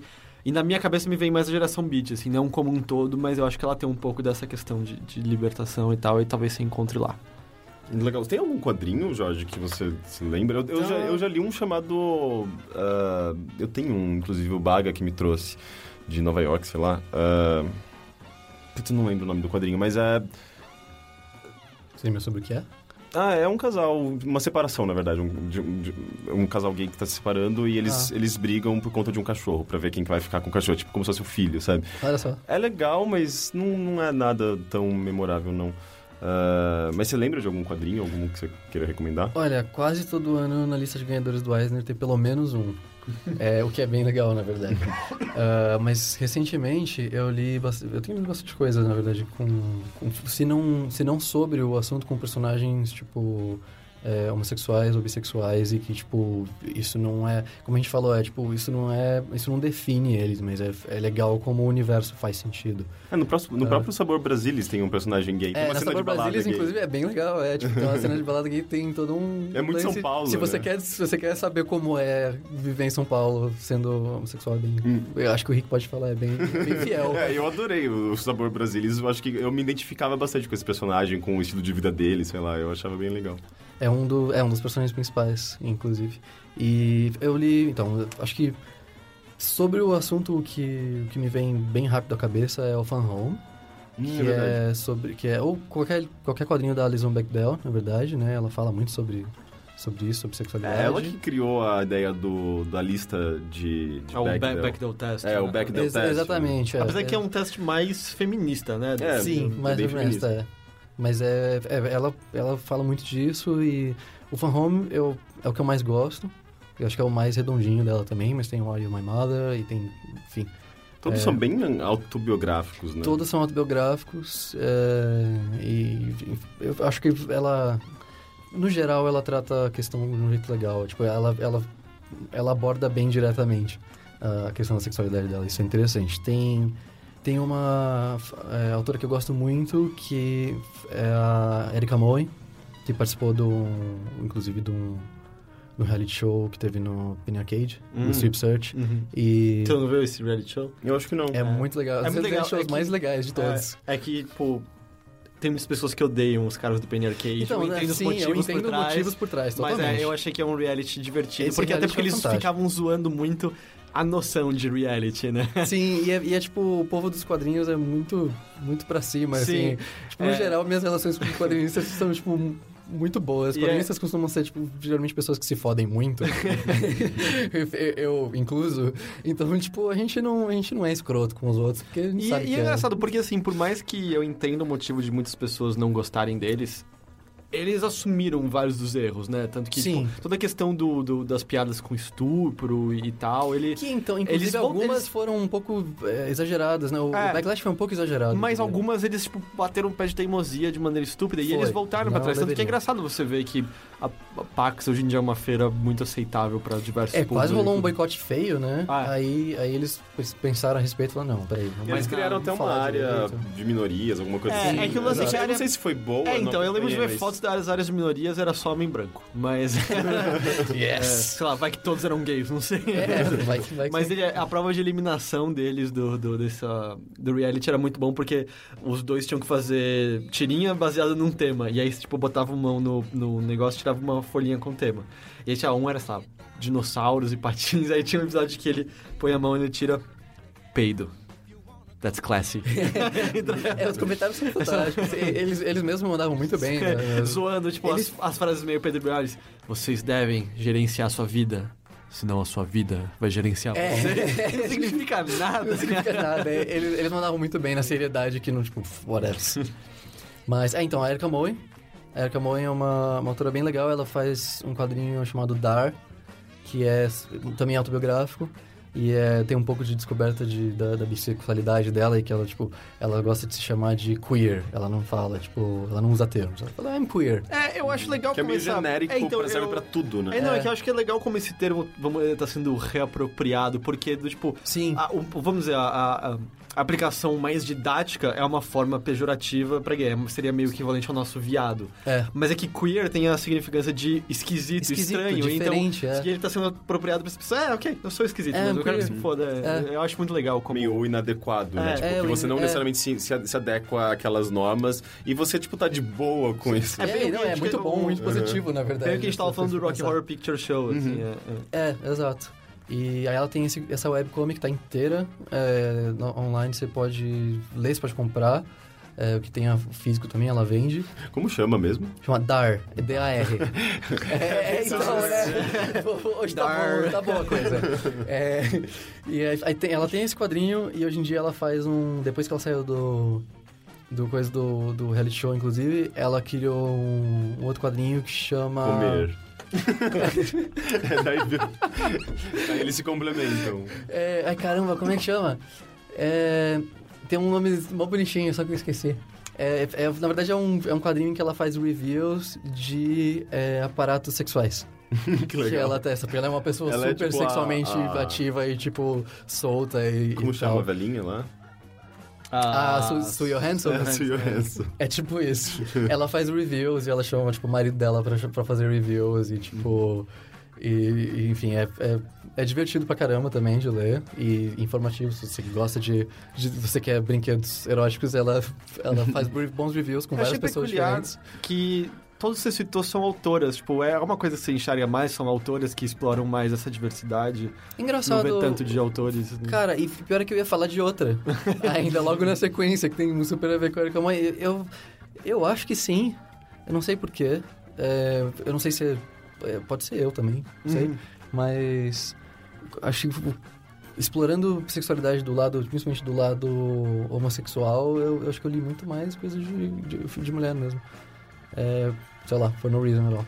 Mas, ou se pá, elas são melhores. Isso, Azul, que, Azul que é a cor mais quente também é uma mulher que escreveu, né? Também é uma mulher que escreveu, é verdade. Que é o que Tem tá um mais quadrinho, popzinho agora. O filme eu ouvi dizer que é meio chatão, né? Eu gosto do filme, Eu bastante. Eu ouvi falar muito bem do quadrinho e muito mal do filme, no geral. Eu, eu O- quero conhecer o quadrinho. O quadrinho também explora bem graficamente, assim, tipo, a questão do sexo. Cara, eu. E pior é que eu não li, eu só dei uma olhada. É, quem leu me falou que gostou, mas eu não sei te dizer também da, da parte gráfica. Eu imagino que sim. É, porque o filme é bem gráfico. né? O quadrinho foi a Martins Fontes, né, que, que publicou.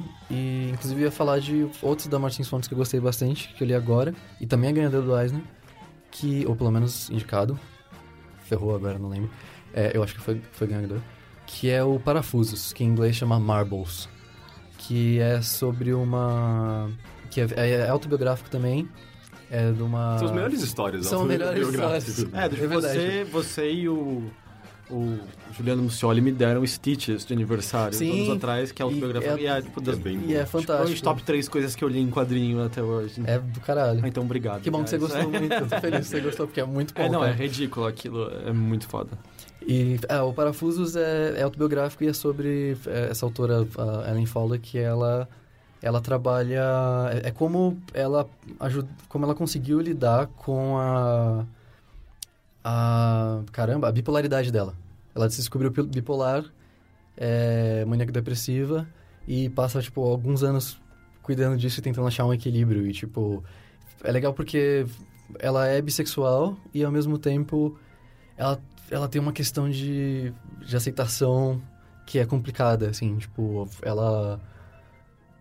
Ela é bissexual, ela é quadrinista e, ela é, e ela é bipolar. E o que é, tipo, muito, o que são coisas difíceis de você explicar pra muitas pessoas diferentes. Sim, mas ao mesmo tempo a bipolaridade e a bissexualidade dela podem ser muito úteis na, na, na- na criação dela, eu acho. Então, ela é muito legal como ela. Ela. Enfim, agora isso foge um pouquinho da sexualidade, mas como ela, ela descreve isso de ela ter medo, porque ela é uma pessoa muito espontânea eh, em tudo. E ela, ela gosta de, dos momentos em que ela tem as manias dela, ela é super criativa e faz 30, 30 milhões de coisas e tal, só que depois vem episódios depressivos em que ela não faz nada. E aí ela fica pensando, será que ela começa a estudar artistas que eram de- depressivos também, eram bipolares? E tipo, será que se eu conseguir achar um equilíbrio com isso, eu vou perder a minha criatividade? Será Ah, que é o não? questionamento de todo mundo quando olha É, pra um antidepressivo. Tipo, o lance né? do artista louco Peraí, se existe. É, tipo, peraí, mas isso que eu tô sentindo não é uma doença, é parte do que eu sou, na verdade. É, exatamente. Eu Acho que todo mundo já questionou isso. E aí vai pra arte dela e, e, e aí tem todos esses questionamentos. É um estudo muito legal, inclusive. Tipo, é, é- tem, é, é quase um quadrinho infográfico de, tanta, de tanto dado que ela joga, assim. É muito legal de ler. É, vale muito a pena. E a personagem, enfim, também é sexualmente diversa, o que, tipo, não define ela. A bipolaridade define um pouco mais nesse caso. mas... Até porque é sobre isso o, o quadrinho, mas também, tipo, tem esse extra e... Enfim, va- vale a pena ler. É o Parafusos. Legal. Ah, a gente recebeu um outro e-mail aqui do Kaiki Itoshi Mitsuoka. Ah, na verdade, ele não faz uma pergunta, mas ele conta um, um casinho engraçado. Teve o Enem agora, né, nesse final de semana. Daí ele conta: "Ah, Meu nome é Kaiki Mitsuoka, sou de Sorocaba, tenho 19 anos. Só queria dizer que uns meses atrás eu fiz uma maratona do falecido Games on the Rocks e algumas das discussões sobre cultura de ah, que vocês sobre cultura de vocês me despertou alguns pensamentos que culminaram na minha redação do Enem deste domingo. Eu fiquei com um pouco Yes! de medo, sabe, é, a ponto da gente influenciar alguém a escrever uma redação. Porque a redação hoje em dia do Enem é é necessária, não é? Quando eu fiz Enem, a redação era opcional, não valia nota nenhuma. Sei. Acho É, que bom, ele- quando vocês também, né? Porque a gente tem a mesma idade. É, exatamente. É, Cara, quando, mas eu vou te dizer uma coisa. Quando eu, eu fiz a, a redação da, pro, pro exame da faculdade, na época era, eu fiz Senac, era o, o vestibular da PUC. No- naquele ano, caiu, tipo, o tema, o tema era como que a televisão influencia na educação das crianças. E aí eu, tipo, yes! Agora vai! E aí eu, tipo, sentei a lenha de tudo que eu já, lia, de, tipo, texto sobre isso, assim, foi tipo, a melhor coisa. É, é bom quando é um tema que tá próximo daquilo que você, sei lá, gosta, assim, entende ou consome, né? Tipo, é... Sim, deu sorte desgraçada. No caso acho- dele, ele falou, tipo, que o tema caiu como uma luva com o que eu tinha refletido, sobre o que vocês haviam dito e discutido ah, em algum desses programas de áudio que vocês fazem. Obrigado por tudo, pela excelência no trabalho de vocês e boa sorte.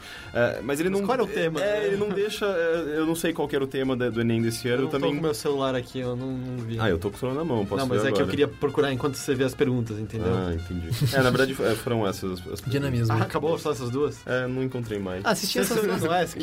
Não, eu só olhei e-mail. Fuel, fuel, presta fuel. Já que enquanto o. Mas o ESC não é só no, no Mothership? Não, tem os dois. É, é eu, eu não sou um bom host. Enquanto o Heitor dá uma olhada, inclusive eu vou falar de outra. de um bagulho que eu esqueci e é muito obrigatório. Vocês- todo mundo tem que assistir. É um filme que saiu, acho que ano passado. E é brasileiro e é fantástico, chamado Tatuagem. Tatuagem, verdade. Puta que Eu pariu, que filme ver. bom. baseado no livro?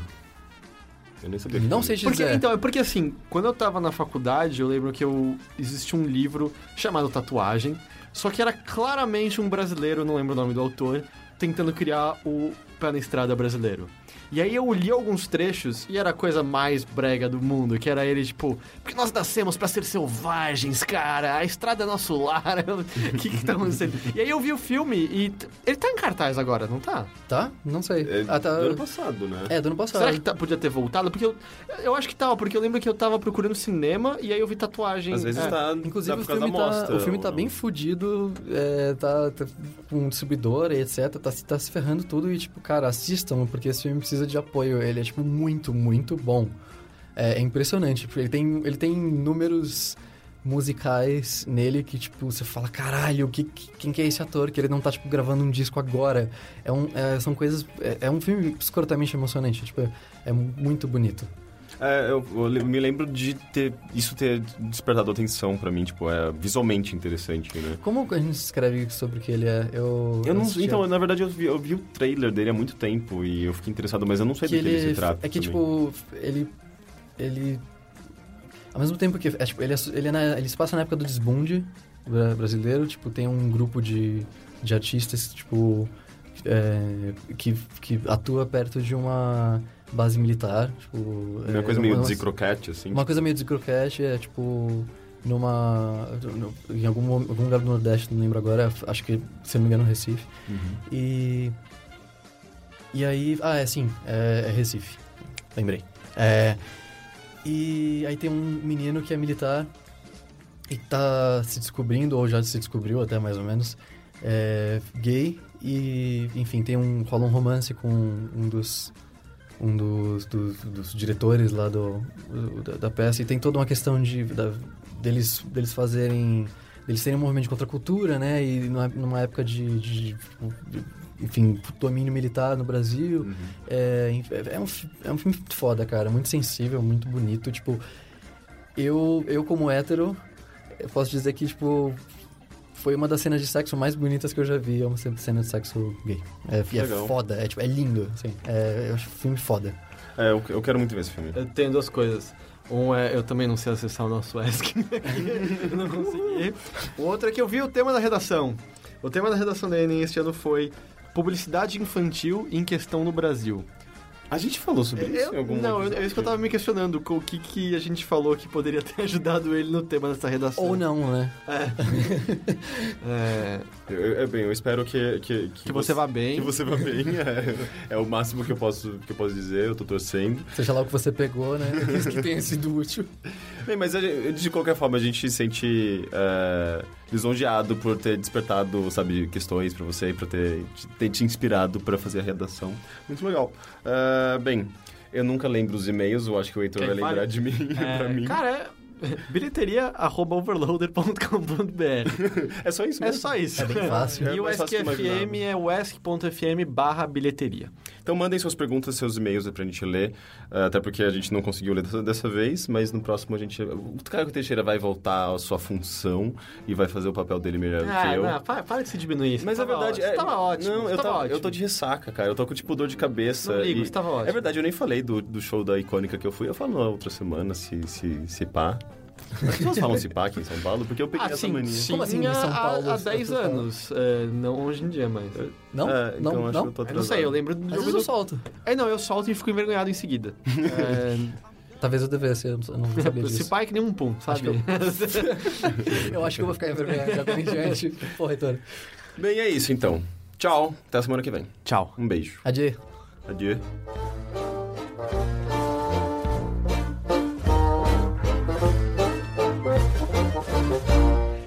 Night, when the lake is a mirror and the moon rides the waves to the shore, a single soul sets his voice singing, content to be slightly forlorn.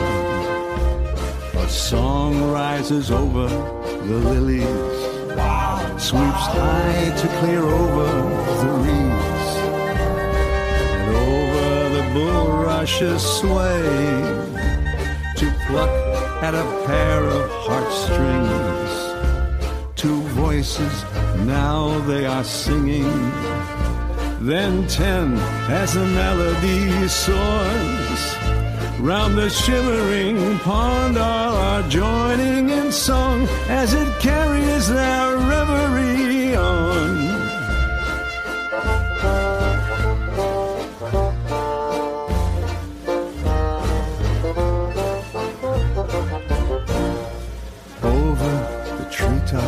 And mountains, over the blackened ravines. Then softly it falls by a house near a stream and over the garden wall.